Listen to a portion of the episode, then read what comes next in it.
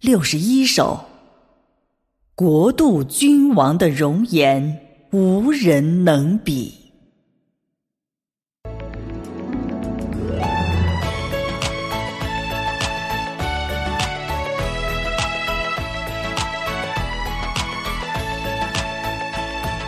神的日子又一次逼近了，逼近了全人类。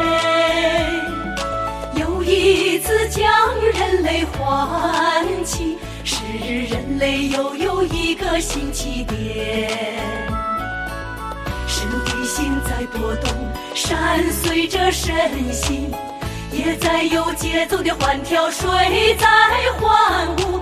浪花拍打着礁石，水在欢舞，浪花拍打着礁石，身心难以表达。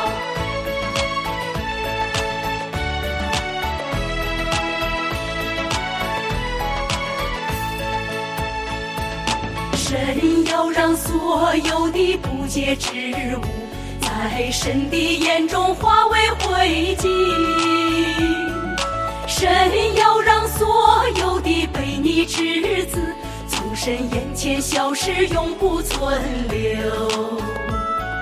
神不仅在大红龙居住之处有了新起头，更在全域之下开展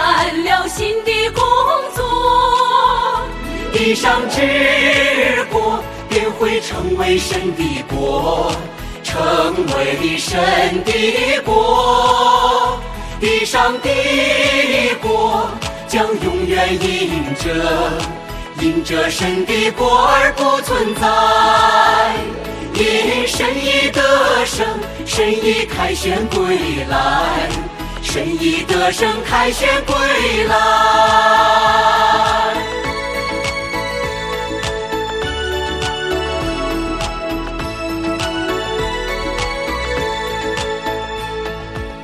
国度的前景是美好的，国度的君王是得胜的。